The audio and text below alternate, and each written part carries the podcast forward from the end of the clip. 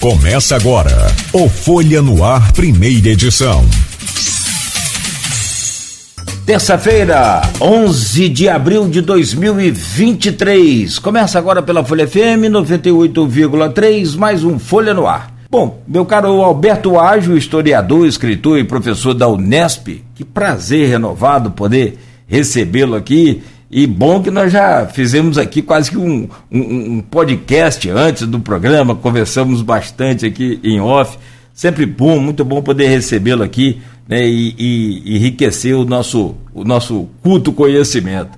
Obrigado, bom dia, prazer renovado. Muito bom dia, Cláudio, bom dia, Luiz, bom dia, Rodrigo, bom dia aos ouvintes da Rádio Folha FM. É, é com muito prazer que eu aceitei o convite de vocês para poder conversar um pouco hoje é, sobre a política brasileira e outros temas né, na América Latina, no mundo em geral, num dia que eu estou fazendo o lançamento de um livro que tenta registrar né, o que eu escrevi é, nos últimos anos, particularmente 2018 a 2022, com a eleição aí de outubro do ano passado e a vitória é, do é, é Lula, né, a vitória é, da, da, candidatura do PT, né, diante da perspectiva de reeleição do Bolsonaro. Então, eu selecionei os textos que eu escrevi nesse período, Muita coisa ficou de fora, porque para pensar um livro com uma certa coesão, né, é, é, foi necessário é, tirar algum, alguns outros pontos. E, obviamente, eu espero que, eu espero que o livro possa estimular né, é, uma reflexão um pouco mais aprofundada sobre o que se passou, é, colocando novos elementos também para a gente repensar o Brasil o lugar do Brasil, as questões mais eh, transcendentes e, e, e, as contradições mais eh, vigorosas que estão na cena mundial, que nos importa também. Não é possível mais, no momento em que vivemos, no tempo em que vivemos, eh, pensarmos uma história brasileira, uma política brasileira fechada em si mesmo, fechada no Brasil. Então, por isso, o livro tem também essa perspectiva de olhar o Brasil, a democracia, as ameaças à democracia de uma perspectiva global. Né? Eu acho que essa é uma mudança importante do ponto de vista da, da reflexão política. Então, é para isso que o, que o livro serve e espero que a gente possa tocar nesses pontos aqui nessa nossa conversa. Seguramente. Deixa eu trazer o bom dia do Rodrigo Gonçalves, titular dessa bancada nessa semana, e a seguir eu já trago o bom dia do Aloysio. Rodrigo, bom dia, seja bem-vindo. Bom dia, Cláudio, bom dia, professor Alberto, também o Aloysio, é sempre um prazer estar com vocês aqui, né, e tenho certeza que a entrevista vai ser uma entrevista que vai me acrescentar muito enquanto repórter de política, tive a oportunidade de acompanhar a, a entrevista que o Aloysio fez junto com vocês em final de dezembro de 2021 e muito do que e foi é, como foi impressionante ver que muito do que foi conversado por vocês naquele momento acabou se confirmando né? E eu tenho certeza que hoje vai ser para a gente renovar né, aquele bate-papo e também trazer novas informações para os nossos ouvintes. Não só em quem acompanha a gente em 98.3 né, aqui pela região mas também pelas redes sociais, pelas nossas, pelo Facebook, YouTube, Instagram. Muito bem. E é pena que demora muito pro, pro Alberto Ágil voltar, né? Você vê dezembro de 2021 para março, abril de 2023, né? Tem que lançar livro todo, todo semestre. Meu caro Aloysio Abreu Barbosa, hoje nosso é, é convidado da bancada, é titular também dessa bancada. Seja bem-vindo, bom dia né? e obrigado já pela presença. Nogueira, bom dia, professor Bertuage, obrigado, obrigado pela presença. Vou ter que conversar bastante nesses três blocos. Bom dia, Rodrigo. Bom dia, Beto, no estúdio. Bom dia, sobretudo, você, ouvinte pelo streaming, telespectador do Folha no Ar. Nosso bom dia até as categorias que sempre nos acompanham nesse início de jornada, de segunda a sexta, início, nos inícios de manhãs, os taxistas no trecho aplicativo e os professores aqui representados hoje, o professor, historiador, professor da, é, da Universidade de São Paulo, o, o professor Bertuaggio. Eu só queria falar, antes de começar a entrevista, fazer é, três apontamentos. Primeiro, dar os parabéns pela vitória de 4 a 1 no domingo baile que o Fluminense deu no Flamengo. O Fluminense do meu pai deu no meu Flamengo. Né? O Fluminense do Cláudio Nogueira também. Um baile, um golaço de Marcelo. Parabéns pelo título, mais que merecido. Diniz é hoje, no meu entender, o melhor treinador brasileiro. É o único que resgata aquilo que se começou a chamar futebol arte, que o Brasil, na verdade, só praticou em Copa do Mundo até 1982, já faz algum tempo registrar o pesar pela morte de seu Ramon Pérez, que era uma figura muito conhecida e querida na cidade, conheci ele desde criança. Era um leitor assíduo meu e crítico sempre que eu encontrava. Carinho por ele e era uma figura muito querida. As manifestações vêm de vários lugares. É, também do Aeroclube, ele, onde foi um dos precursores. Registrar que a pesquisa, Rodrigo, da. Rodrigo, não, perdão, Nogueira, é, do núcleo norte-fluminense do, do Observatório das Metrópoles, que é, é, pertence ao Instituto Nacional de Ciência e Tecnologia, sediado na FRJ, é feita aqui em Campos pela pesquisadores da UENF, da UF, do IFE e da Cândido Mendes. E vou ter mais detalhes, vamos trazer mais detalhes sobre ela amanhã no ponto final, bem cedo nas bancas uh, da Folha da Manhã. Perfeito. Professor, é, o que o leitor deve esperar é, do seu livro. Será lançado hoje às 18 horas na Martins Fontes, na Avenida Paulista. É, ainda respira, a democracia sob ameaça. Bom dia. Bom dia, Luísio. É, como, como eu já, já adiantei é, um pouco na minha primeira intervenção, o livro é, de um lado, um, um registro né, desse, desse momento uh, dos quatro anos da, da, vitória de Bolsonaro até a derrota uh, aí no ano passado, 2022. Primeiro, um registro analítico uh, através de determinadas conjunturas. São dois grandes capítulos que pontuam né, como foi o governo Bolsonaro do ponto de vista político, não, não, não, não, não tanto é, é, do ponto de vista econômico, do ponto de vista cultural, social, naquilo que interfere no plano político, sim. Também não, não pode ser visto, é, muita gente me perguntou, como aquilo que eh, recentemente tem se falado num instant book, que é o tipo de leitura do movimento político quase que diário, quase que semanal, que aparece em, algum, em alguns livros de jornalistas e de cientistas sociais. Por que não? Porque o livro não serve só para pensar o período Bolsonaro do ponto de vista do governo, do ponto de vista das, do movimento político que está presente e as suas contradições no governo Bolsonaro. Ele serve também para repensar o Brasil e as contradições mundiais, as novidades da política mundial, é? É, no sentido de compreender o, o período Bolsonaro. Além do período Bolsonaro, de 19 até o ano passado, 22, Outro pai, país que eu tomo como um espelho né, para re repensar o tema tão complexo da democracia nos dias de hoje é o Chile. Então, Brasil e Chile. Brasil de Bolsonaro e o Chile da revolta de 2019 e da eleição de Boric.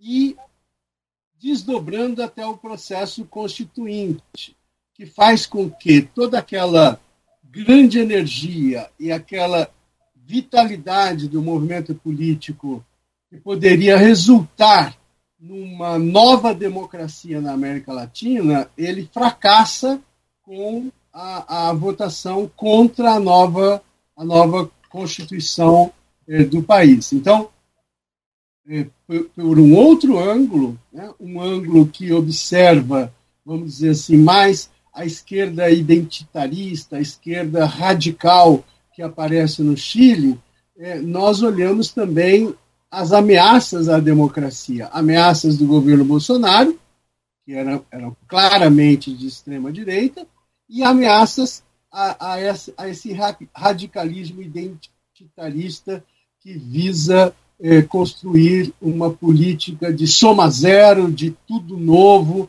aquilo que no Chile eh, já se chamou de muitas coisas, de revolta, rebelião, revolução, etc., de 19 eh, para cá, e que hoje em dia se mostra claramente esgotado a Constituição foi, o projeto de Constituição foi derrotado e agora, a partir de maio, nós vamos ter eleições para uma nova Constituinte no Chile. Bom, então, Brasil e Chile, mas outros temas que são temas voltados à, à, à antipolítica, que é uma questão muito importante, é, a rejeição à política. O Cláudio estava falando aí das, da, das pessoas que não se interessam por política. O pior do que não se interessar por política é, são políticos que fazem é, um, um, uma, uma prática política no sentido de condenar a própria política. Então, isso é, é um tema, esse é um tema que eu acho que nos persegue e está presente no, no período Bolsonaro, está presente no Chile, enfim, em outros lugares é, temas como o iliberalismo, né? ou seja, essa direita, essa extrema-direita, ela já prega uma espécie de democracia, entre aspas, né?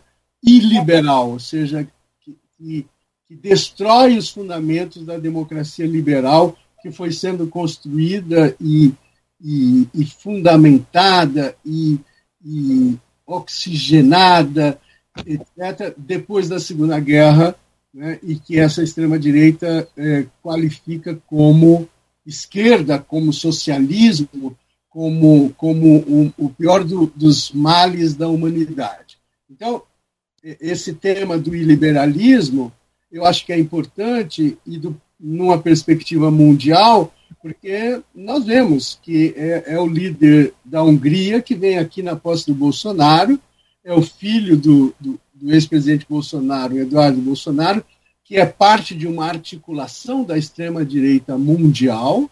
Então, esse tema do iliberalismo, e o que significa isso, é um, um, um, eu acho que é um pano de fundo.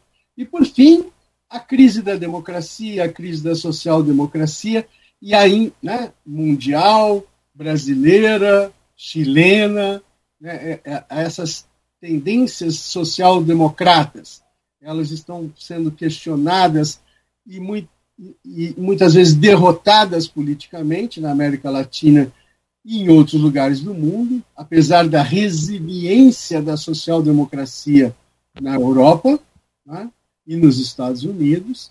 Então, é, é, é, essa, esse é um outro tema, né, na medida em que aquilo que se chama genericamente de centro-esquerda tem uma relação com a social-democracia, com o reformismo que veio do comunismo, do Partido Comunista Italiano, etc., e que hoje também vive uma crise de horizontes políticos. E com isso, uma retomada um pouco, um pouco anacrônica, para dizer o mínimo, do tema da revolução. Então, muita gente começa a falar aí em revolução, tem uma retórica revolucionária, ainda que não tenha uma prática revolucionária, mas constrói um discurso nesse sentido que me parece deseducativo para as pessoas que é, é, para as pessoas que buscam é, se aproximar da política, de entender a política, de estudar a política, né? Então esse tema da revolução ainda está presente. Então é um livro de ensaios, é um livro que registra uma trajetória analítica e é um livro que diz de, de saída, ufa, a nossa democracia ainda respira, mas a gente não sabe até quando. Professor, o senhor é, colocou na sua fala sobre o livro, colocou dois polos, né? O senhor chamou de esquerda identitária, dois polos opostos. Identitária e essa extrema-direita, antiliberal, né? por exemplo, do Urbano, Hungria, podemos falar do teste nas Filipinas, podemos falar do, do Duda na Polônia, podemos falar do Trump, que é um exemplo mais conhecido nos Estados Unidos. É, o próprio Putin, de certa maneira. Mas é, é, é, é tem, tem, um documentário, é, Arquitetura da Destruição, no meu entender, é, é, melhor, é a melhor maneira de explicar o que foi o nazismo nos anos 30 na, na Alemanha. Coloca o nazismo como uma espécie de, de, de, de, de reação de um artista plástico frustrado, que era Hitler, ressentido, uma retomada de maneira totalmente enviesada de valores clássicos da antiguidade, muito calcado em Roma, Esparta e Atenas. E vai gerar o que foi, né? Mas como uma reação ao modernismo, que começava ali no século XX.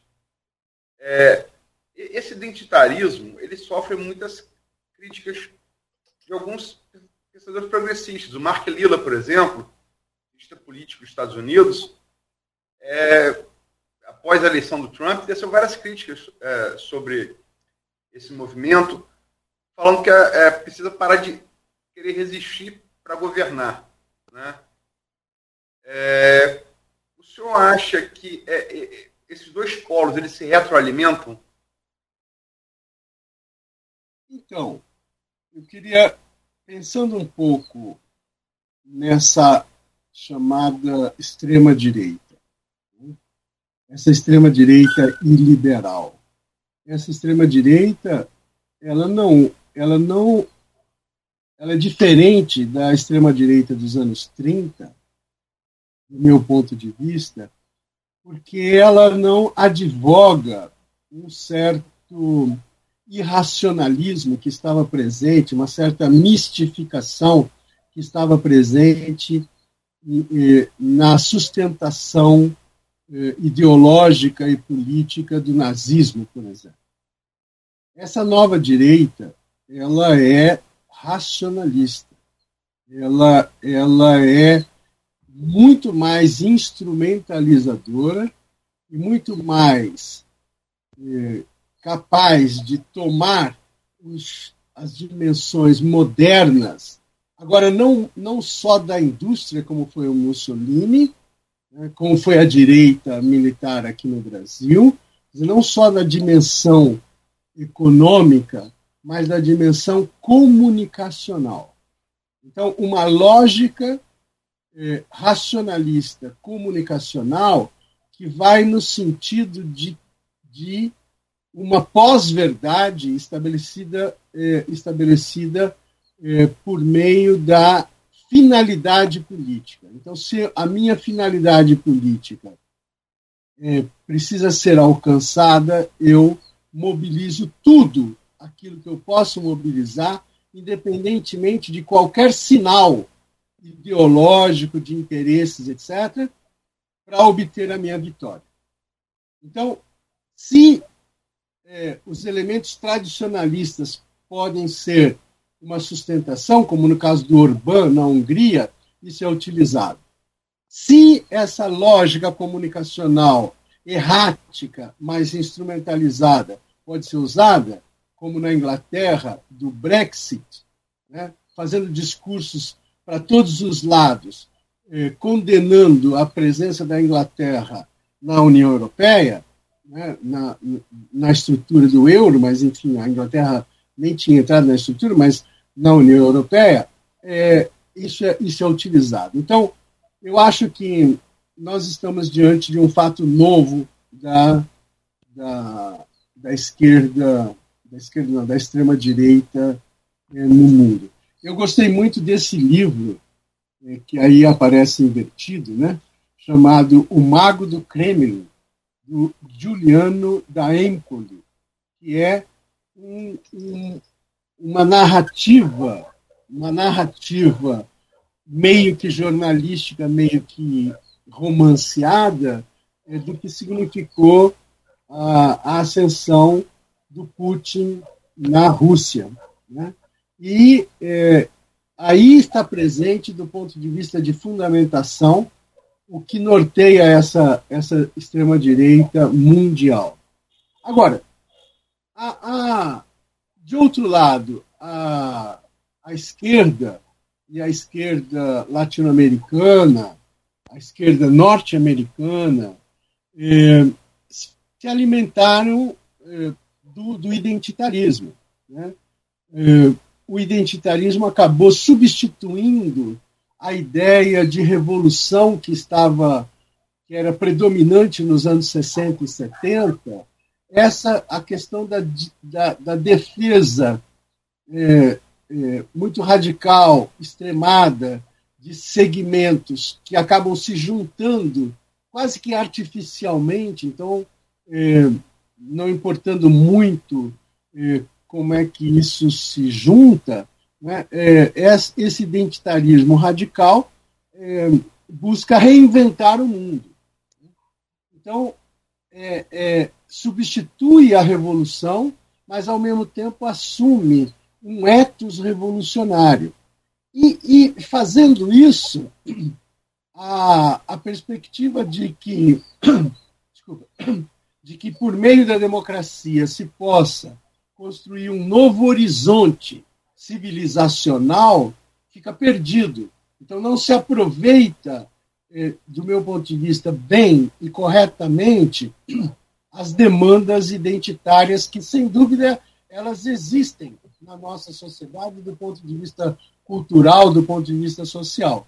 Então, eu vejo eh, uma retroalimentação, como você coloca, independentemente é, de outros setores, por conta de que é, aparecem dois, duas posições extremadas, mas, vamos, é, só metaforicamente, entre elas não, né, não frutificou uma nova posição a partir da democracia, etc., que é, é insinuada em alguns pensadores contemporâneos como Jürgen Habermas, né, é, é, isso, isso aparece insinuado, como você citou o, o Milá, né, sociólogo historiador norte, norte-americano, que faz essa crítica é, pesada ao identitarismo no momento em que o Trump vence né, a eleição, então, por que, que os democratas perderam? É essa a questão que ele coloca, muito, muito pertinente.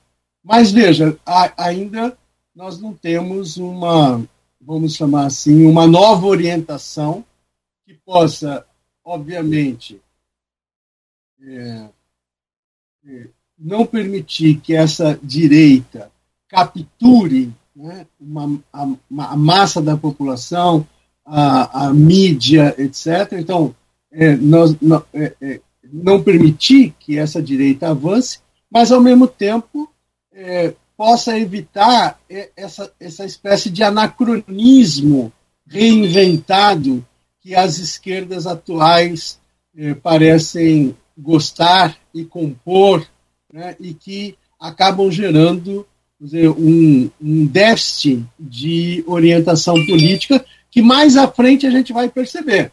Mais à frente a gente vai perceber e, e como são os temores hoje é, da continuidade do governo Lula e da, das dificuldades que já se, se pode é, aventar né, daqui para frente. Então, eu, eu, tenho a impressão que, em situações novas, né, a extrema-direita está colocando uma, uma abordagem nova à esquerda, o identitarismo aparece como uma, uma abordagem nova. E que, do ponto de vista social, a esquerda tem sido vitoriosa e muito contra-atacada pela extrema-direita. mas do ponto de vista político, a extrema-direita está sendo muito mais efetiva e vitoriosa do que a esquerda. Então, nesse balanço, as outras alternativas ainda não surgiram de maneira forte. Aquelas que surgiram são bastante atacadas, né, sob todos os, os olhares, sob todas as miradas, como Macron na França, como o PSOE na Espanha, como o Partido Democrático na Itália, ainda que tenha havido uma vitória eh, dos democratas nos Estados Unidos, mas hoje já se vê que eles estão acossados pela, por essa retomada do trumpismo. Então, eu acho que eh, essas, essas, esse cenário mundial é um cenário que nos envolve diretamente e que, sem dúvida nenhuma, conta do ponto de vista das avaliações que a gente possa fazer da situação brasileira.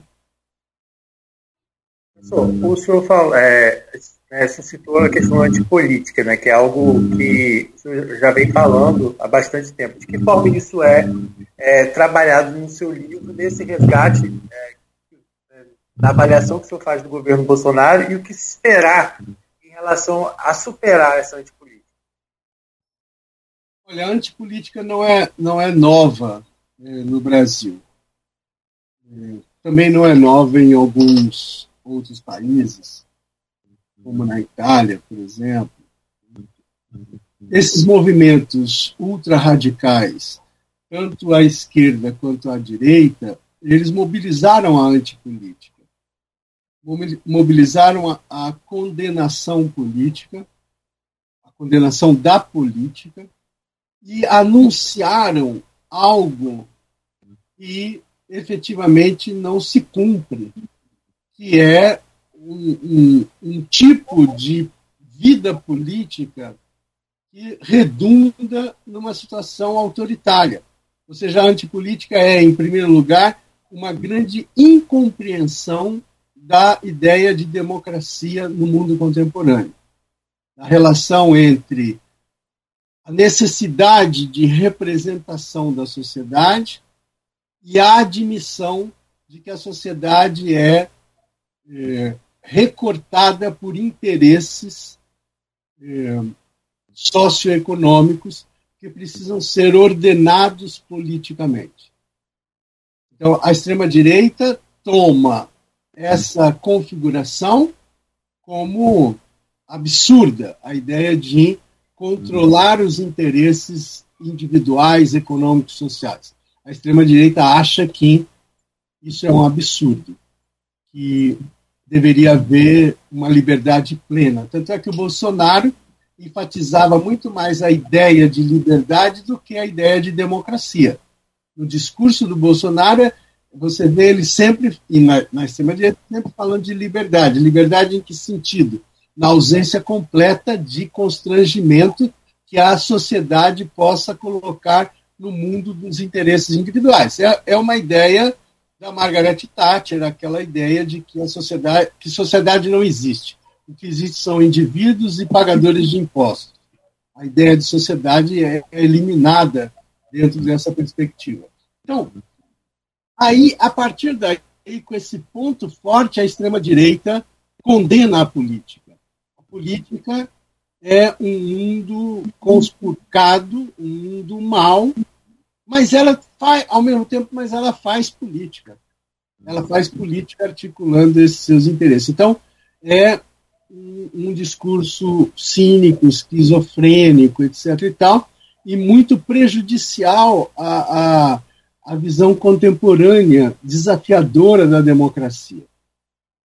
De outro lado, a esquerda, especialmente a extrema esquerda, mas não só, ela cultiva essa ideia de que a democracia é um formalismo que, numa sociedade de classes, com embate e luta de classes, é, esse formalismo defende o capital. Então, num certo sentido, é necessário ultrapassar a democracia, ultrapassar esta democracia. No passado, se falava em democracia burguesa versus democracia proletária. Hoje, essa esquerda fala em mais democracia. Quanto mais democracia, melhor. Mas, ao mesmo tempo, ela não consegue compreender que, para além da, da, da, das instituições, para além da lógica democrática, que é uma lógica dificílima entre representação e interesses individuais, interesses econômicos, é uma, é, esse espaço exige uma, existe uma, uma reinvenção permanente e uma compreensão dos cidadãos que o discurso da esquerda não auxilia. É um discurso absolutamente é, chapado, na, é, onde a ideia de representação ela tem que ser exclusivamente de classe. Ela, ela tem que ter a finalidade de classe. Quando nós sabemos que a transversalidade dos interesses é muito maior. E, e pior ainda se você agregar os temas identitários. Então, a esquerda também usou né, da, da lógica da antipolítica, até um momento em que, em que há uma ameaça maior à vida organizada do ponto de vista político, especialmente no Brasil, né? e é a Constituição de 88. Aí essa esquerda percebe né, o erro de não ter aprovado a Constituição de 88, a ausência de crítica frente a essa decisão foi uma decisão absolutamente equivocada. Ela percebe que a extrema-direita bolsonarista é destrutiva das instituições que a democracia brasileira vem criando desde 88. Então, diante dessa ameaça, a esquerda brasileira se abriu a, a, essa ideia de frente democrática, de frente ampla, que é esse o cenário que, tá, que está presente na eleição, na eleição do Lula. Mas faz isso de maneira limitada, porque não compreende muito bem. Então, é, a antipolítica é, digamos, a expressão dessas duas maneiras de desentender a democracia. Não é de entendê-la, de desentendê-la, de desinformar é, a cidadania sobre, sobre a democracia. Então, o, o livro Ainda Respira mostra que eh, a democracia ainda não morreu, ela está numa situação difícil, ela respira, talvez, como Vinícius Miller fazendo a, a resenha do meu livro, termina dizendo, olha, no, essa democracia nossa aqui está respirando por aparelhos e, e, nós temos que tomar muito cuidado com isso, né, com essa situação. Então, eu penso que na eleição do Lula, a eleição contra o Bolsonaro, eh, do ponto de vista do PT, não há frente democrática nenhuma. A frente democrática surge na sociedade. A sua grande expressão é aquele evento que aconteceu no Largo São Francisco, que foi resultado de uma posição é, ultra antidemocrática do Bolsonaro, chamando os embaixadores para cá para denegrir o processo, denegrir não é uma boa palavra, né? O processo eleitoral brasileiro. Então, uma reação da sociedade civil como um todo, então aí apa aparece essa ideia de uma frente democrática para derrotar o Bolsonaro. Depois, se vocês quiserem, eu falo um pouco Perfeito. mais disso.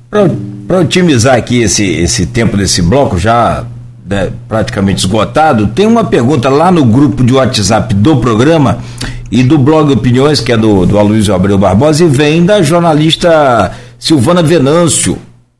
Ela é de Bom Jesus do Itabapuana e diz aqui, professor, é, existe alguma semelhança do governo do Gabriel Boric, do Chile, nos seus é, primeiros 100 dias ao do governo Lula? Olha, o que eu posso dizer é eu acho, eu acho que não. É, eu acho que primeiro Boric ele é, chegou ao, ao, governo com uma expectativa muito mais elevada do que a do Lula. E a diferença de 10 pontos percentuais na eleição no segundo turno a favor do Boric é, é bem distinta da diferença do Lula para o Bolsonaro. De outro, porque a eleição também foi diferente. O Pinheira não era candidato quando o Boric ganha. Segundo, o Boric é resultado de todo um movimento social e, e político radicalizado, que os chilenos chamam de outubrismo, que é uma, outubro de 2019, que é essa ideia né, de como se alastrou a crítica total ao Estado chileno, à concertação, ao processo democrático, à Constituição que permanece pinochetista com algumas reformas. Então, tudo isso gerou um caldo de cultura que na eleição do Lula não teve. Então, de saída é, é distinto. De outro lado, é, do ponto de vista internacional, Lula e Boric são duas coisas diferentes, digamos assim, duas esquerdas diferentes. O Boric é já uma esquerda muito mais jovem do que o Lula, que tem uma compreensão da democracia, do problema da democracia na América Latina e do problema das esquerdas como construtoras da democracia na América Latina. Então, as críticas do Boric ao regime da Venezuela, ao governo da Nicarágua, a Cuba, etc., o Lula não faz. Nem a política externa lulista faz. Então, digamos assim, o Boric, nesse sentido, é uma esquerda eh, mais avançada do ponto de vista da, da política cultural, de compreender que mundo nós estamos, etc, etc. De outro lado, o Boric também é muito, é muito mais pragmático do que o Lula do ponto de vista da globalização. O Boric, o Chile não é parte do Mercosul e nem quer ser, e o Boric se relaciona com a China, é o primeiro parceiro comercial, mas claramente coloca que a relação eh, privilegiada do ponto de vista global não é a China, é os Estados Unidos. Então, do ponto de vista da política externa, a, a diferença entre Boric e Lula é muito grande. Né? Agora, do ponto de vista interno, a, as perspectivas do Boric para acabar com aquela estrutura neoliberal que foi imposta pelo Pinochet tem uma grande dificuldade. Qual é a grande dificuldade? De um lado, a sociedade chilena, vamos dizer, se, a, se acomodou naquelas, naquelas, com aquelas estruturas econômicas estatais eh, do Chile neoliberal que vem do Pinochet. Por outro lado, as reformas dos 20 anos da concertação, isso também ajudou muito né, a, a consolidar essa, essa imagem. Agora, o mal-estar que vem da crise da globalização, da pandemia, é, do, dos resultados negativos do sistema de aposentadoria, etc., esse mal-estar gerou uma, uma sociedade impaciente, uma sociedade que tem mais paciência com a política. Nesse sentido, a gente está um pouco mais próximo. Né? Nós temos uma sociedade impaciente, só que a nossa é passivamente impaciente enquanto que a chilena tem, tem assumido um outro, uma outra postura, ainda que agora a coisa não, não tenha é, mais desdobramentos daquilo que foi o outubro de 19. Então, de certa forma, eu diria, não, Brasil e Chile são distintos, têm elementos de aproximação, posições políticas internacionais diferentes, né?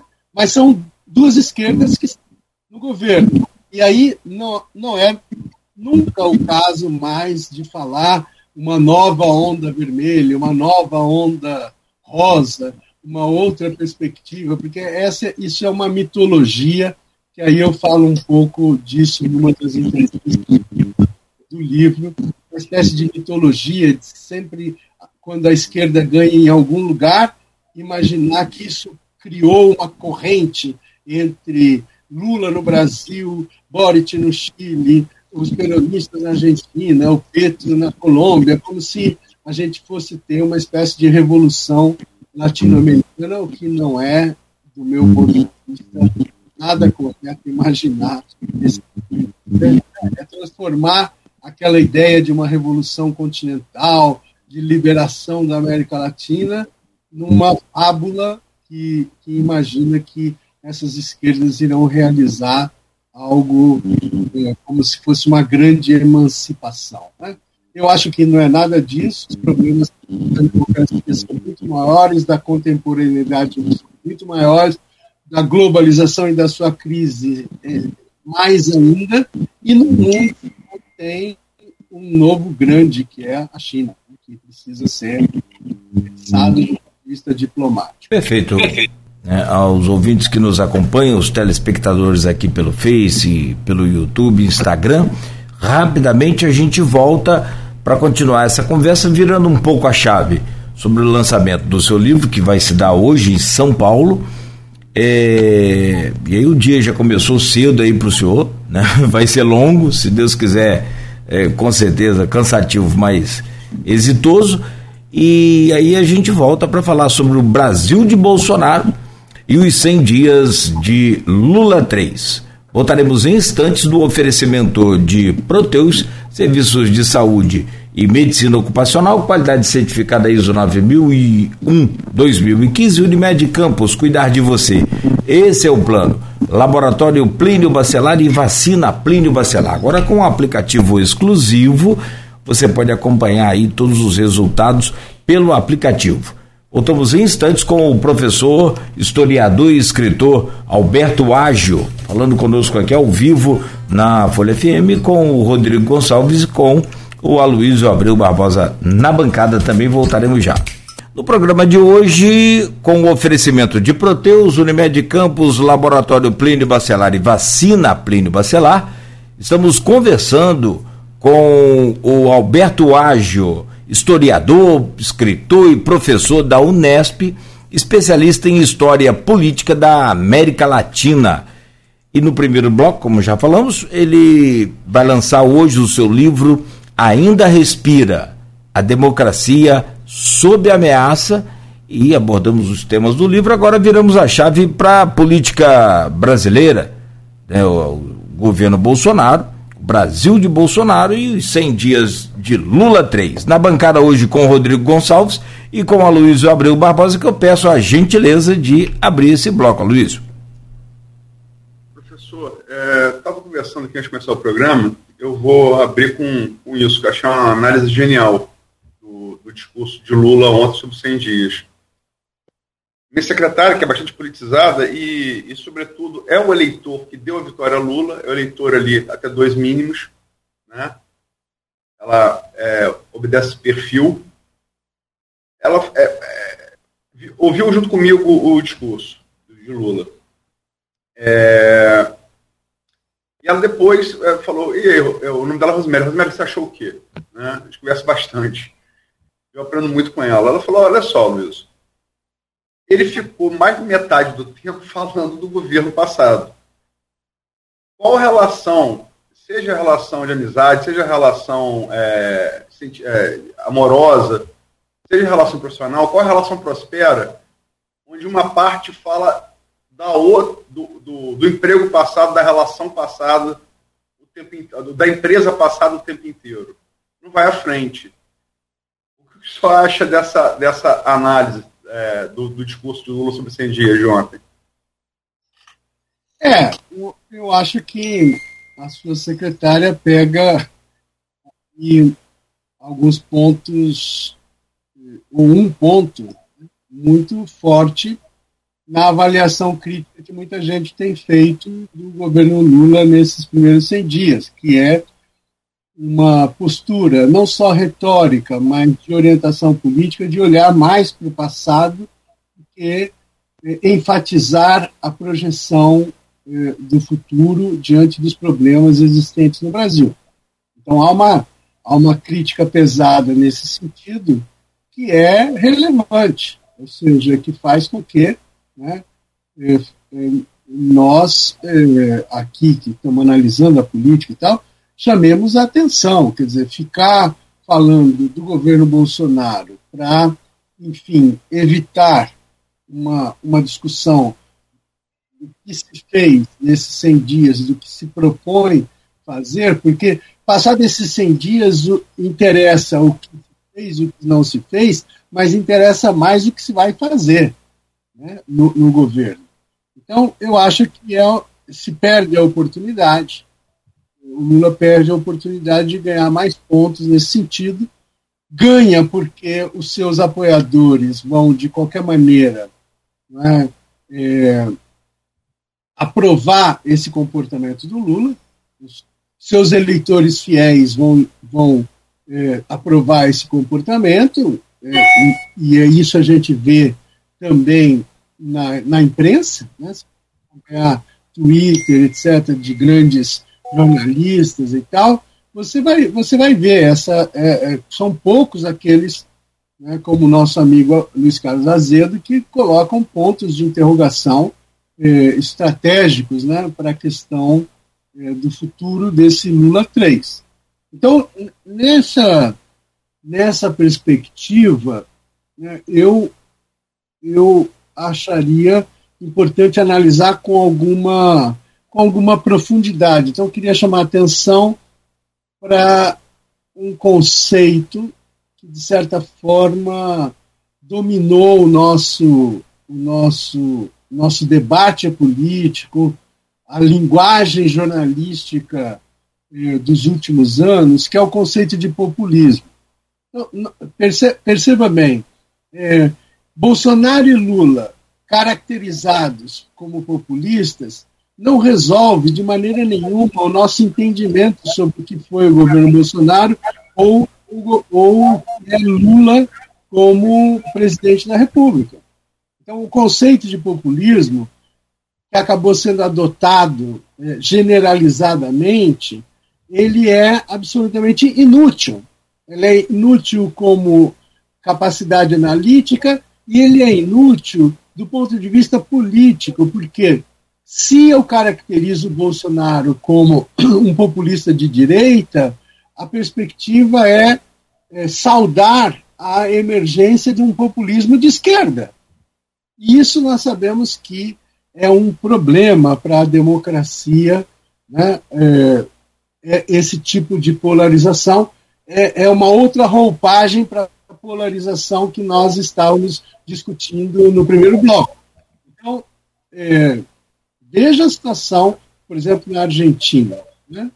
É uma situação complicadíssima. É uma situação que, obviamente, o Brasil não pode regressar a esse tipo de, de posicionamento. A outra coisa mais grave, e que eu escrevi também, é um texto que está no livro, que vai ser lançado hoje, é que a esquerda, o PT como uma esquerda, ele é uma esquerda sem conceito. Ele vive é, quase que no tempo curto, o tempo inteiro. O seu, o seu projeto, é, é, ele, ele não tem uma execução é, sistemática, orgânica. Por quê? Porque falta um conceito norteador para o que ele quer para, para o Brasil num contexto mundial tão complexo como o nosso. Então, o que nós vivemos hoje. Então, uma esquerda sem conceito estará fragilizada frente aos ataques da extrema-direita, estará fragilizada na composição que poderia ter com outros setores ao centro e com outros setores de esquerda, diferentes do PT, porque ela, ela, essa esquerda sem conceito, que é o PT, ela vive é, do tempo curto, ela vive em busca de respostas é, diretas a determinados setores, não tem tempo, tempo longo, não, não, tem, não tem aquilo que, por exemplo, teve no, no, no governo Fernando Henrique, que ao mesmo tempo dava respostas é, à questão hiperinflacionária e dava aquilo que o Fernando Henrique eh, eh, chamava de um rumo, um rumo para o Brasil. Naquele momento, era uma nova inserção do país na globalização. E foi isso o que o Fernando Henrique buscou. Certo ou errado, isso, é, na, do ponto de vista analítico, é, é, não importa muito. O que, o que a sensação que se tem é essa ausência de uma nova orientação. Então, eu acho que esse ponto é um ponto que se evidencia quando Lula, na entrevista dos 100 dias, fica falando mais do Bolsonaro do que propriamente do seu projeto de governo.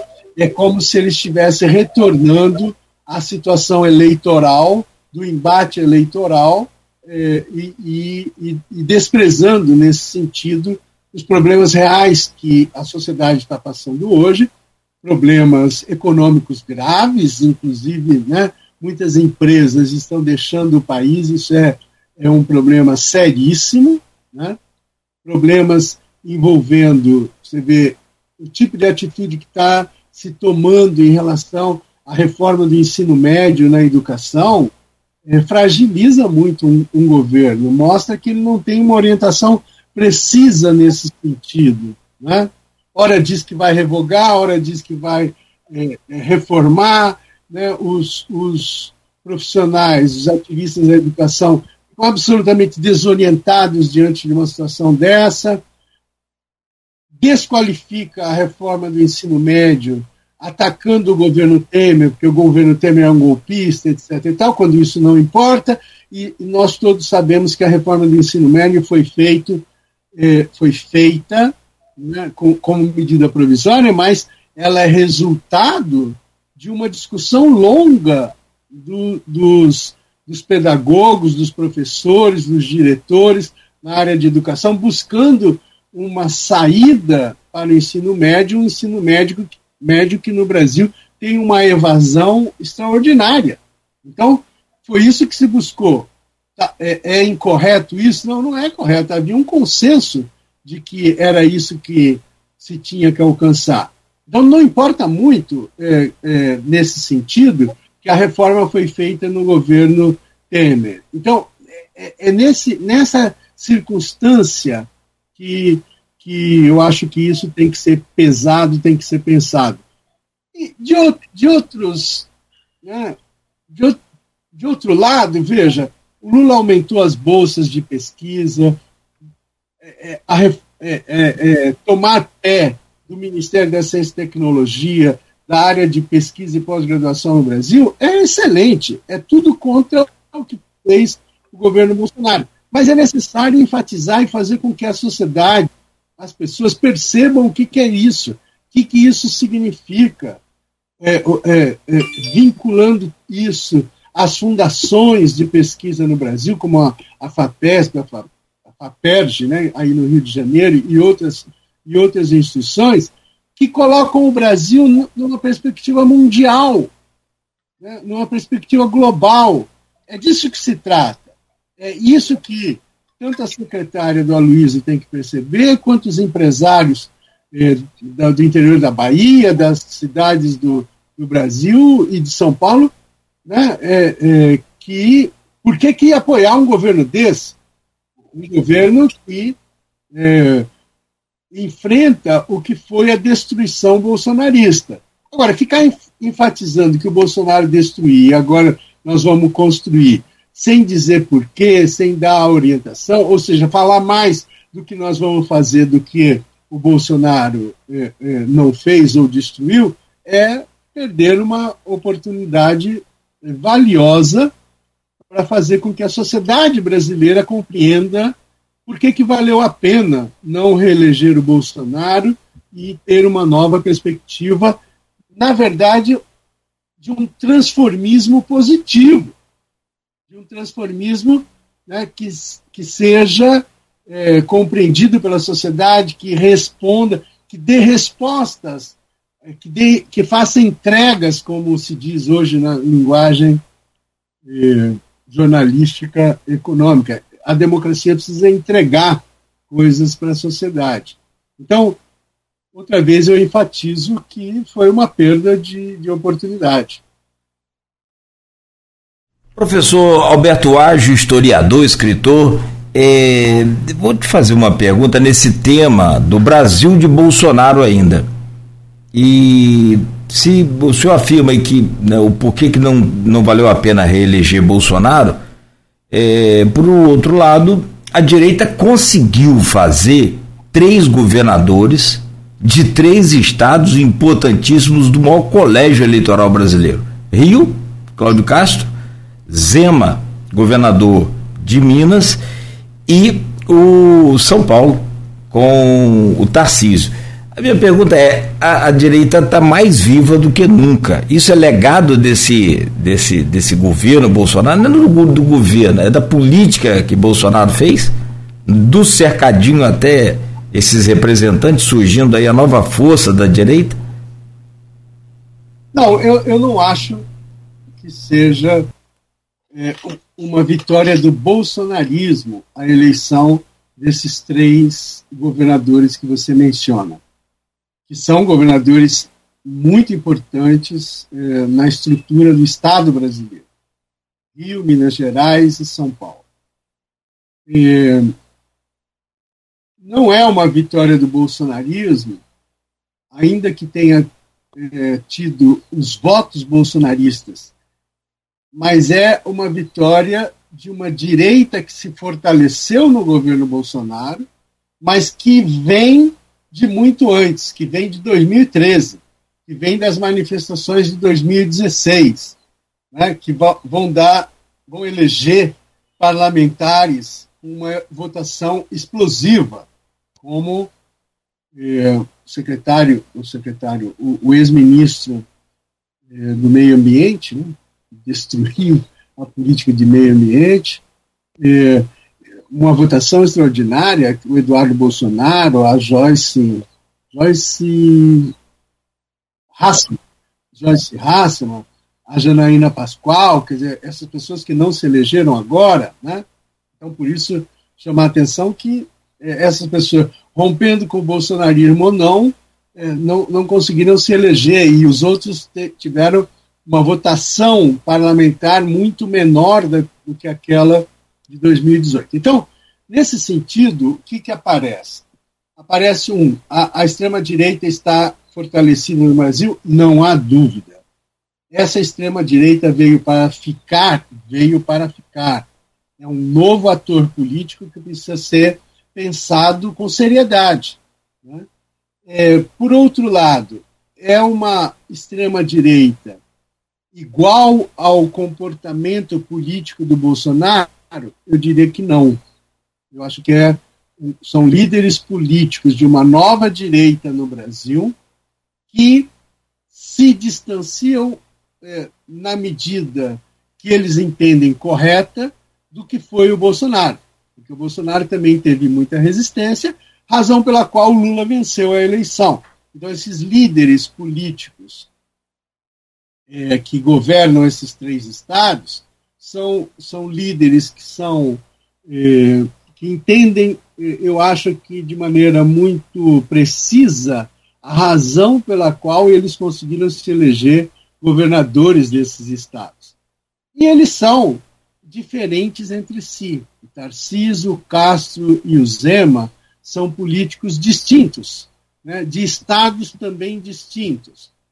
Veja que há uma aproximação de determinados setores da chamada esquerda democrática, uma aproximação muito maior com o Tarciso aqui em São Paulo, né, do que com o Zema em Belo Horizonte, do que com o Castro aí no Rio de Janeiro.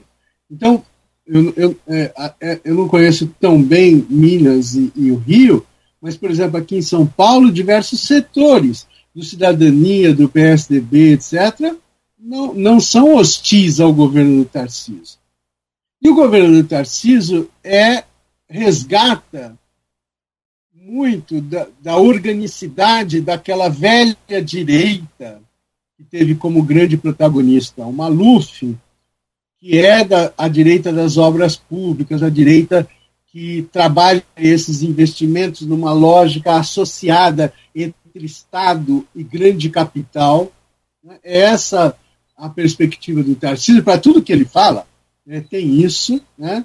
É, então, isso é algo que é, a esquerda perdeu. A esquerda perdeu aqui em São Paulo, a esquerda perdeu no Rio, perdeu em Minas. É, não essa esquerda exclusiva, mas a centro-esquerda perdeu.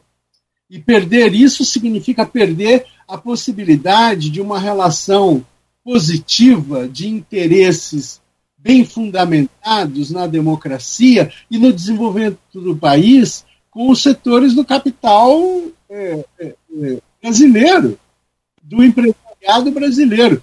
É a, é a esquerda que perdeu nessa, né, nessa relação e a direita que agora se, se aproveita disso é, e mostra que tem capacidade de fazer com que essa relação possa ganhar um novo sentido. Tanto é que fez-se uma pesquisa aqui em São Paulo, nesses primeiros 100 dias, e o Tarcísio tem uma aprovação de 44%.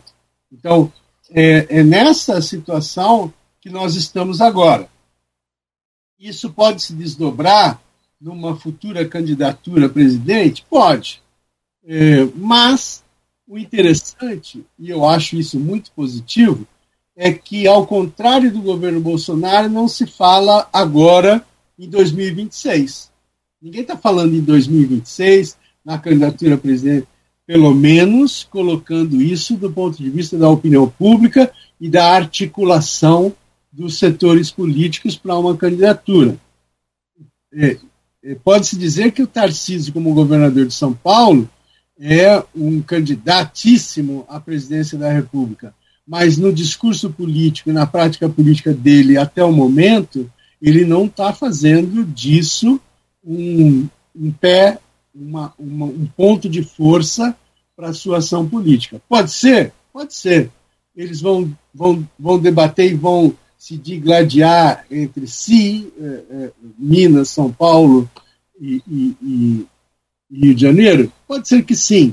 Pode ser que surjam tercios de outro, de outro estado? Também pode ser. Então é muito bom que esses políticos agora cuidem mais dos seus afazeres e respondam politicamente à sociedade do que já ficar montando uma coisa para 2016. O Bolsonaro era uma liderança fraca, por isso que ele precisava uma liderança que emerge numa situação conjuntural e, e, e, oportunística e que ele precisava, sem dúvida nenhuma, a sua possibilidade de existência era a vitória em 2022, que ainda bem não se consumou.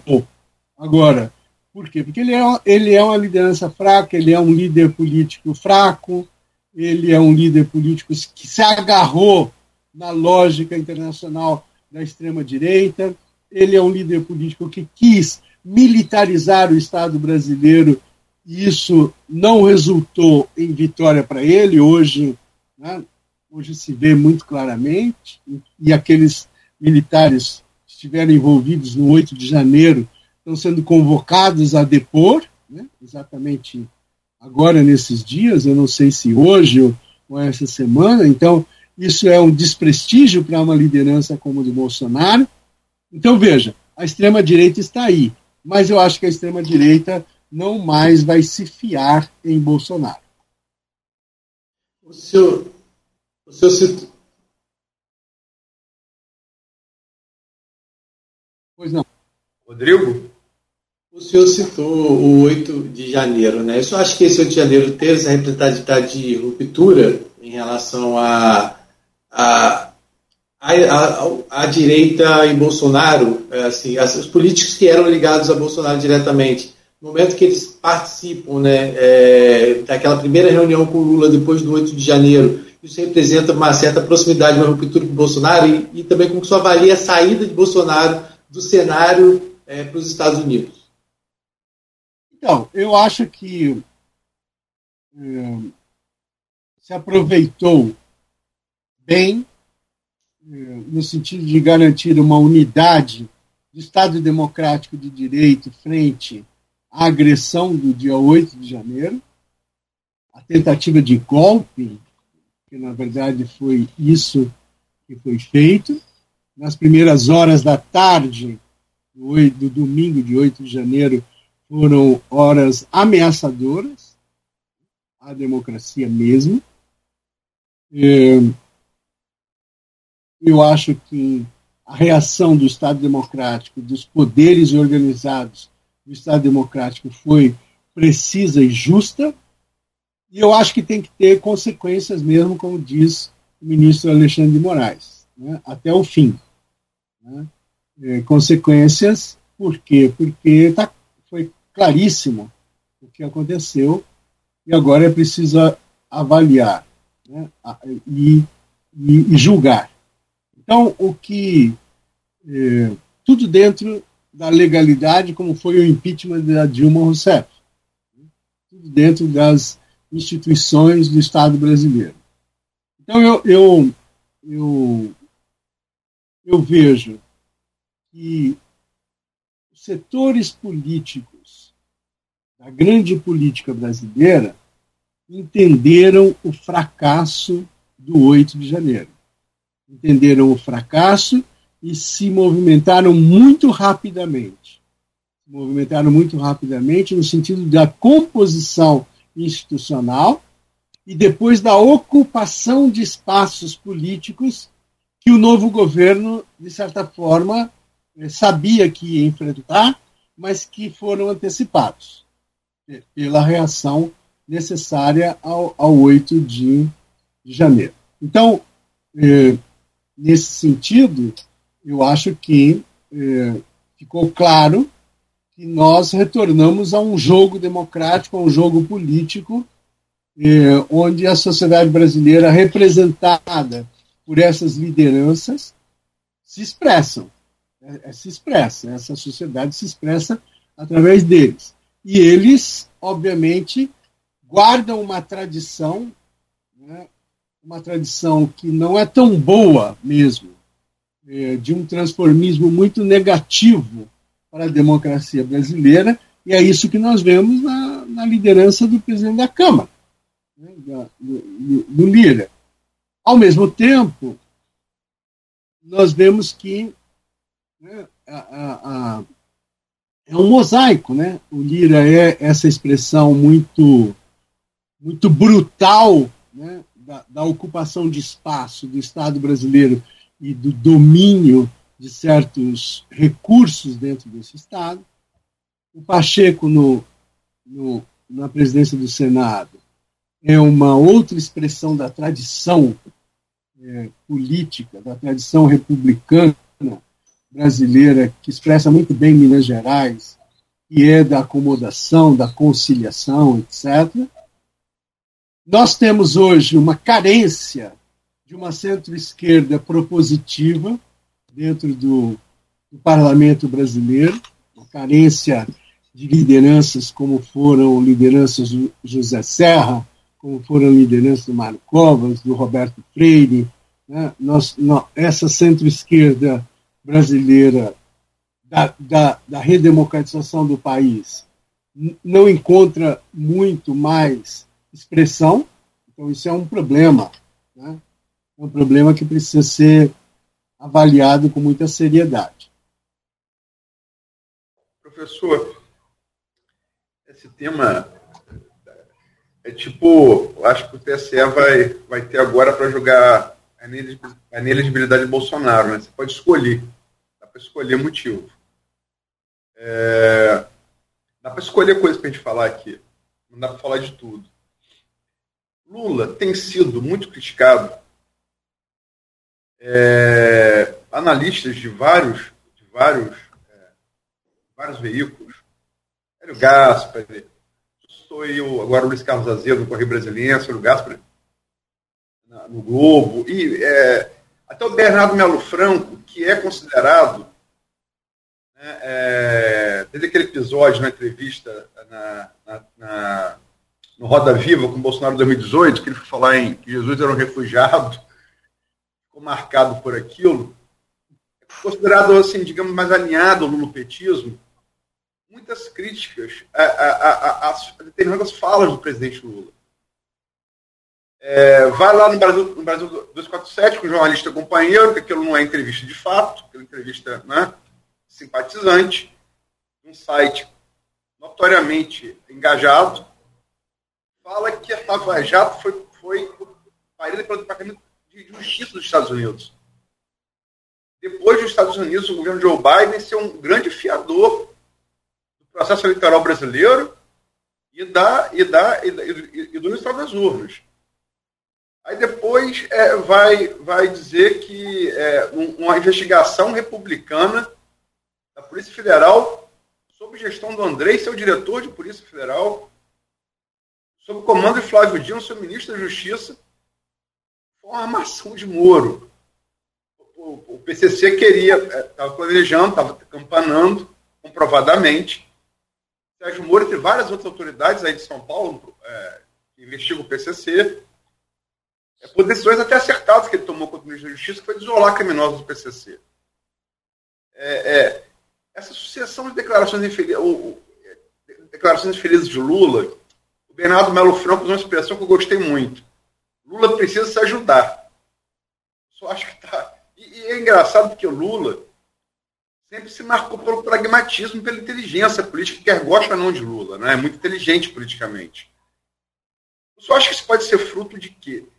é, em, em, relação ao Moro, que eu coloco Moro de novo no jogo, é, é ressentimento é, humano pela prisão, é, a falta de alguém que tenha ascendência sobre ele com a morte do Guxiquem, com a assumida de Zé Dirceu do, do é, papel de influência do, do Genuíno, do Palocci, o delator, ou é a idade? O, o que está havendo com Lula? Eu acho, Luiz, que todas essas coisas estão presentes. É, eu, eu chamei de regresso num artigo quando, quando o, o Supremo, de certa forma, autoriza o retorno do Lula, a sua libertação e, e, a, e a a re, reentrance do Lula na cena política, que alterou todo o quadro né, é, político-eleitoral para a presidência da República. É um regresso. Nós, e parece que nós, diante de Bolsonaro, um elemento imediato da política do tempo curto, que é barrar a destruição bolsonarista, das instituições democráticas, não tem como desdobramento, como continuidade, uma perspectiva mais clara do, do novo andamento. Você tem eh, uma, uma reiteração. Lula mostra sinais de claros de mobilização da vingança contra o Moro, principalmente. O petismo mostra isso de maneira muito evidente. Determinados intelectuais aderentes a esse tipo de visão martelam isso dioturnamente nas mídias. Então, é, um governo que terá como perspectiva, que tem como perspectiva um ajuste de contas dessa natureza, que obriga inclusive uma reescritura da história brasileira, com essa história do golpe de 16, etc., esse governo não tem muito futuro. Esse governo está pensando na sua. Né, a sua virtude não está numa resposta à sociedade, está numa resposta aos seus. Então, nesse sentido, há uma simetria perversa né, do lulismo com o bolsonarismo. O Bolsonaro queria resgatar o regime da ditadura militar e, e se colocava em linha de, de confronto com tudo aquilo que, que emergiu na superação da ditadura. Agora, o Lula se coloca em linha de confronto não não só contra o Bolsonaro, que seria justo, mas o Lula é, coloca coloca-se em linha de confronto com aquilo que surgiu do pós-Dilma Rousseff. Então, é, 2016 é um golpe, o, o, o, governo da Dilma Rousseff, o seu desempenho econômico sequer é mencionado, a Lava Jato destruiu as empresas de engenharia no Brasil, né? é, como você disse, tudo isso orquestrado pelo imperialismo norte-americano, é, não tem futuro. É, essa perspectiva para o governo Lula 3 não tem futuro. Ficar aí é, de certa forma, um estelionato eleitoral. Porque se elegeu Lula com a perspectiva de reorganizar o Brasil, de superar a destruição bolsonarista, de fazer com que as forças democráticas tivessem um governo de forças democráticas. Na, na vitória do Lula, um amigo chileno me mandou uma mensagem dizendo: vamos esperar que o Lula consiga trabalhar em frente democrática e não é, como um governo petista, né, é, de, de perfil forte, é, lulo-petista. Então, eu tenho a impressão que é, é, se vai numa linha equivocada é, nesse sentido, e desse ponto de vista eu lamento muito.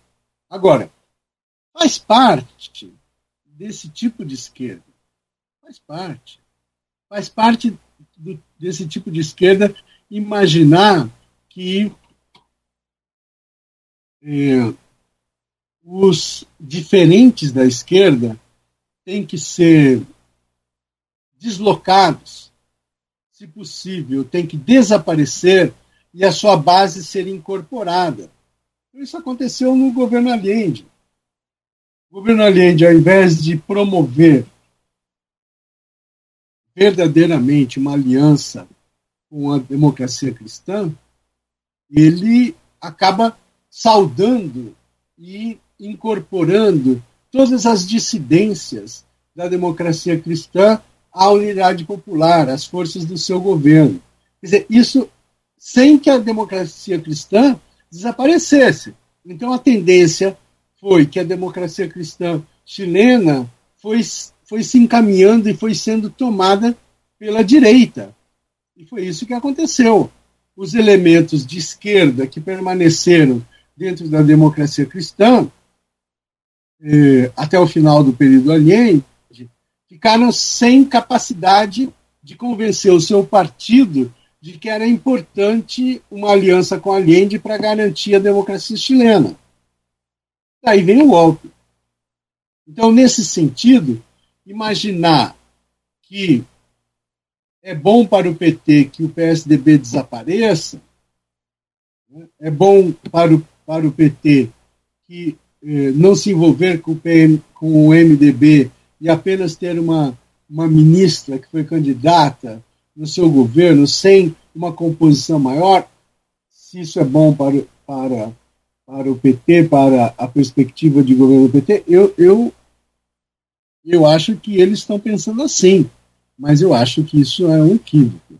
Seria necessário eh, dar continuidade à vitória eleitoral do Lula, que foi uma vitória do ponto de vista de voto da Frente Democrática. Do ponto de vista orgânico da articulação política, isso não se configurou. Mas do ponto de vista de voto, sim. Portanto, é do ponto de vista da representação social. Eu vou fazer aqui uma, uma publicidade. Eu vou lançar semana que vem esse livro, né, 50 anos do Chile e do Allende, onde é, essa análise sobre a situação da relação da UP com a DC é muito bem discutida por um dos capítulos é, desse livro. E eu tomo a liberdade de fazer é, esse tipo de comparação com o governo Lula agora. Né? Não, não é um bom negócio centralizar tudo no PT. Não é uma boa perspectiva. A boa perspectiva seria a capacidade que o Lula tem de incorporar os elementos progressistas da sociedade. O Lula incorpora, mas não, mas não, não exatamente os, os setores mais progressistas no seu governo, porque ele teme isso. Ele teme isso, o que é uma coisa negativa. Ele incorpora outros setores, que são setores mais conservadores, ele incorpora numa medida é, é, pragmática para aprovação é, dos seus projetos e, e não esses setores mais progressistas da sociedade brasileira. Meu caro professor Alberto Ágio, historiador e escritor, que aliás hoje vai estar semana esse livro é mês que vem que o senhor falou, né? O, Não, esse livro vai esse livro vai ser lançado no dia 19, ou seja, na próxima semana. Semana que vem. Perfeito. Na, na, no prédio da, da Escola de Comunicações e Artes da Universidade de São Paulo. Perfeito. E hoje tem o lançamento do livro Ainda Respira a, democ a Democracia sob Ameaça.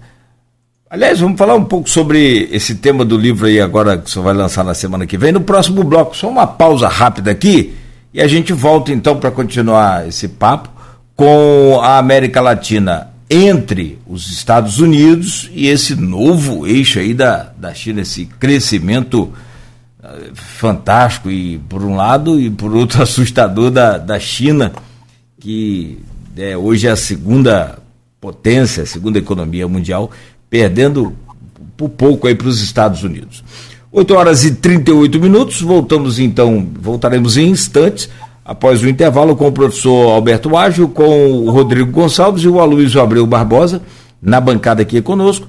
Oferecimento de Proteus, Unimed Campos, Laboratório Plínio Bacelar e Vacina Plínio Bacelar, cuidando bem de tudo que te faz bem. Terça-feira, 11 de abril de 2023, estamos de volta com o Folha no Ar ao vivo. Campo segue com sol, aliás, com céu claro, firme aí, e sol forte. Neste momento, a temperatura chega a 24 graus, a previsão é de 28 de máxima para hoje. No programa de hoje, com o oferecimento de Proteus, Unimed Campos, Laboratórios Plínio Bacelar e Vacina Plínio Bacelar. Estamos conversando com Alberto Ágio, historiador, escritor e professor da Unesp, é, especialista em história política da América Latina. Na bancada conosco o Rodrigo Gonçalves e o Aloísio Abreu. É só informar que é o, Ren, é, o ouvinte Renato Carvalho de Oliveira, colocou lá no Face, é, que tá, não estava dando para ouvir a rádio no site da rádio, mas já foi reconectado aí, meu caro Renato, pode acompanhar o programa lá normalmente, é no site, no Face, Instagram e no, no, no YouTube, estamos ok. Luiz Abreu Barbosa, eu peço a você, meu caro, para abrir esse, esse bloco, então, por gentileza.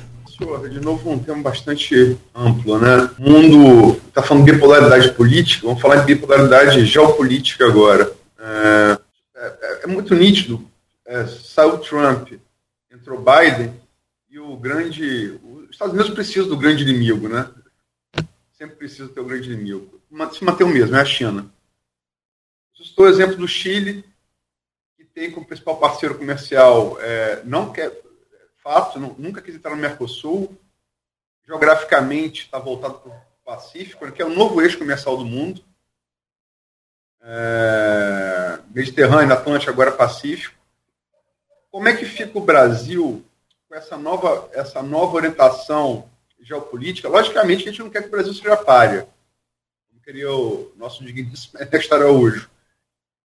Mas é, é, esse o Brasil voltou nesse alinhamento é, do governo Lula é, com a China, que é inevitável, uma potência econômica, como a gente falou aqui, mas também um, uma aproximação com a Rússia, que tem desagradado os Estados Unidos.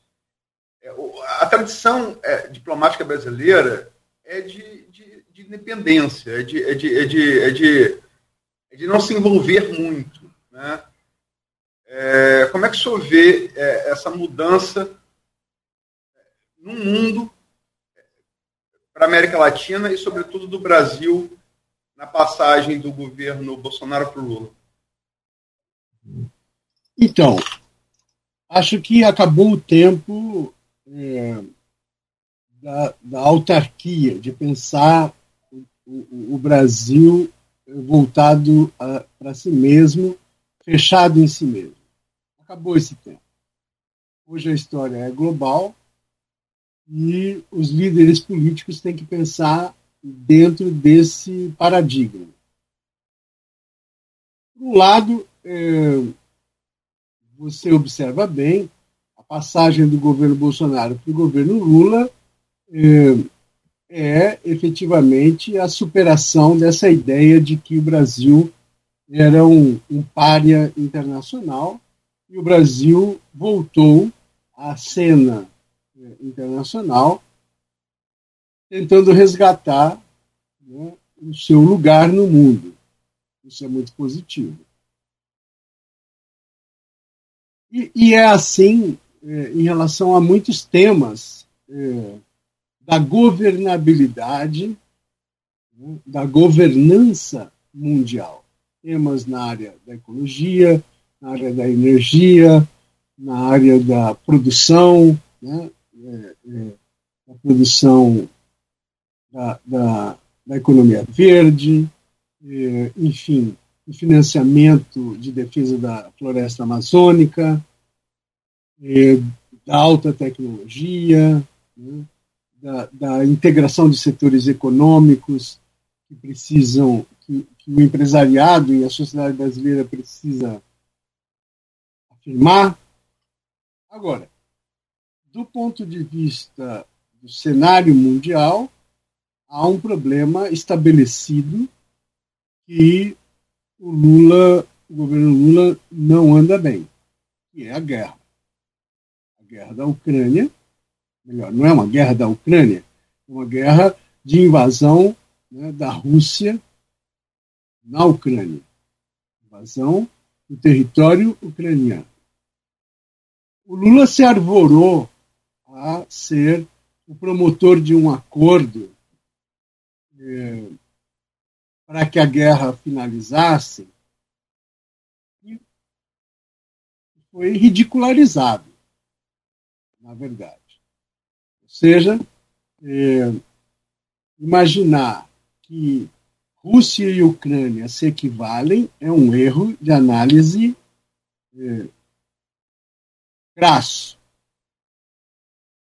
Imag é, é tratar obviamente, a China como um grande parceiro não é um equívoco. Ninguém, ninguém deixa hoje de tratar a China como um grande protagonista do cenário global.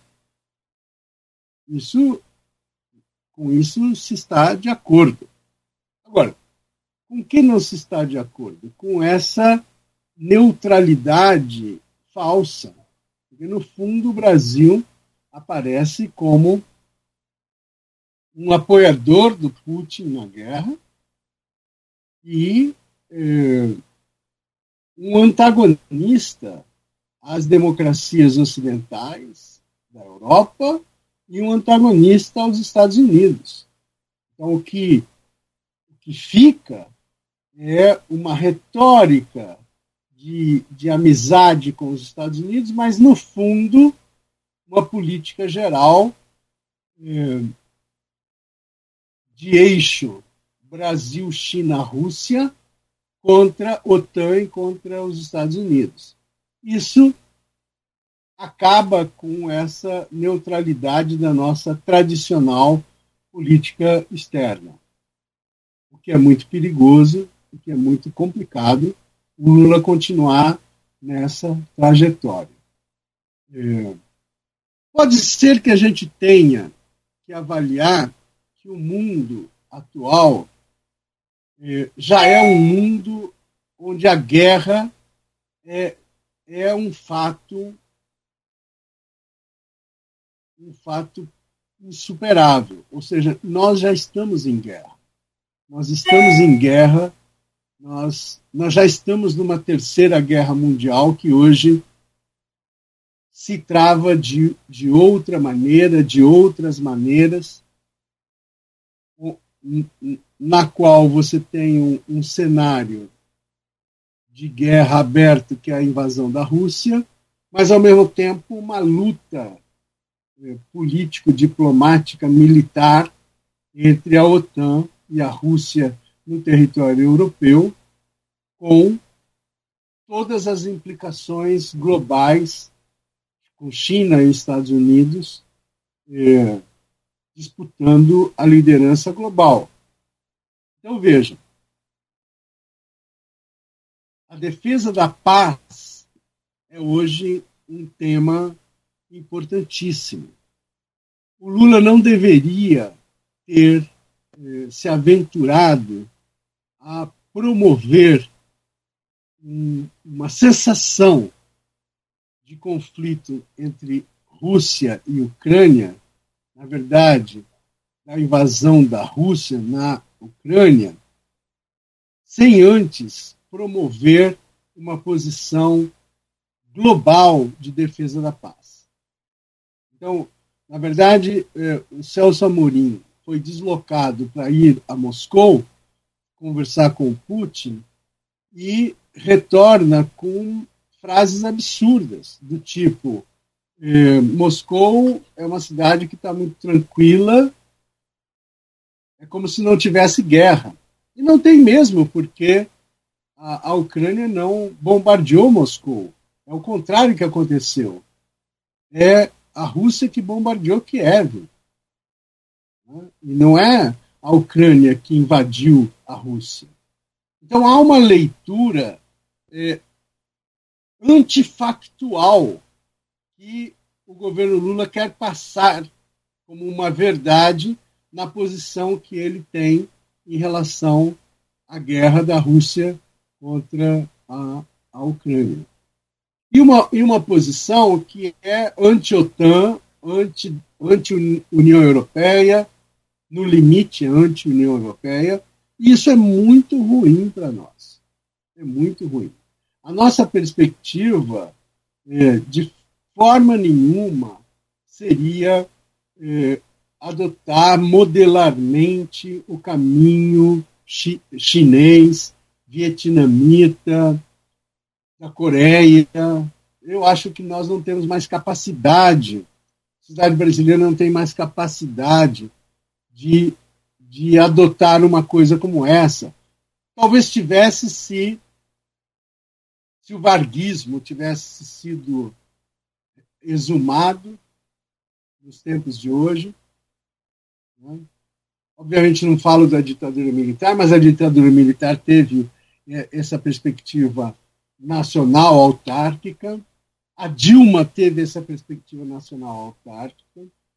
Mas isso não está no Fernando Henrique, nem nos governos, nem na perspectiva globalista do Fernando Henrique. Não está na política desenvolvida pelo antigo governador do estado de São Paulo, João Dória, que era uma perspectiva eh, de grande orientação para o Brasil, né? e isso foi ceifado, mas aí a questão é de luta interna dentro do PSDB, dentro né, dessa corrente política, que era uma que era uma perspectiva globalista de integração do Brasil no pós-pandemia. Não era uma perspectiva eh, BRICS, como o Lula adota agora. Né? Não, é, não, é uma, não era essa a perspectiva, e eu creio que isso tá, está equivocado e é necessário que haja uma reorientação do ponto de vista da política externa brasileira. Acho que eu tinha antecipado essa visão aqui já nessa nossa conversa. Por quê? Porque os elementos fundamentais que nós nós devemos cultivar é, são da nossa formação, da nossa formação ibérica e norte-americana. É, é isso que fez o Brasil. Então nós temos que cap é, sermos capazes de refundar essa perspectiva. Eu acho que assim o Brasil poderá encontrar o seu lugar nesse novo mundo, é, que é um mundo muito complicado, muito conflituoso é um mundo de guerra latente e que é preciso muita capacidade e menos polarização para é, estar nesse cenário. Nós temos isso a nosso favor. Não vejo nenhuma razão para a gente jogar fora é, essa criança com a água do banho. Bom, são 8h58, professor, e como é que o tempo passou rápido? Você vê, né? a gente está aqui desde 7 horas conversando, recebendo aí o, o senhor virtualmente, e quando a conversa é boa, a coisa né, passa rápido. Conteúdo bom. Como a Luiz disse, são temas que a gente pode escolher em cada bloco para falar. Aliás, temos que escolher, senão não dá tempo de falar tudo. É perfeito.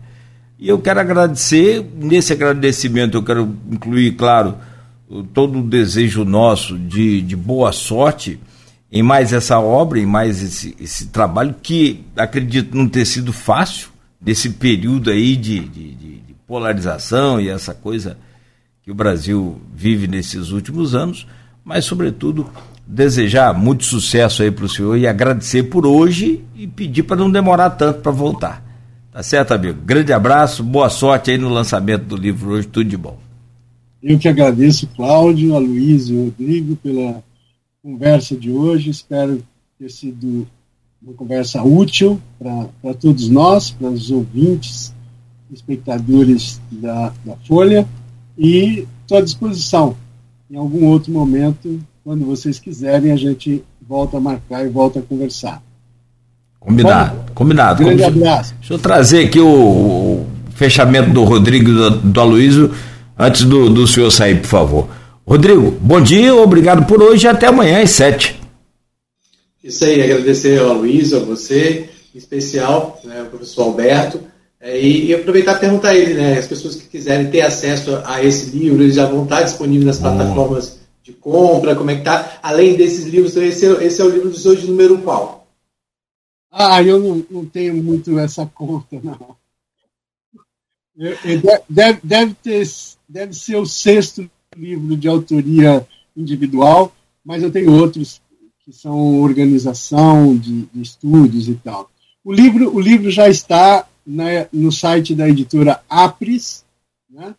que é Apris com dois P's, é aqui, é, já está disponível em e-book na, nas lojas, nas livrarias virtuais e na livraria Martins Fontes, que é aqui de São Paulo, ele também pode ser obtido aí já na versão impressa.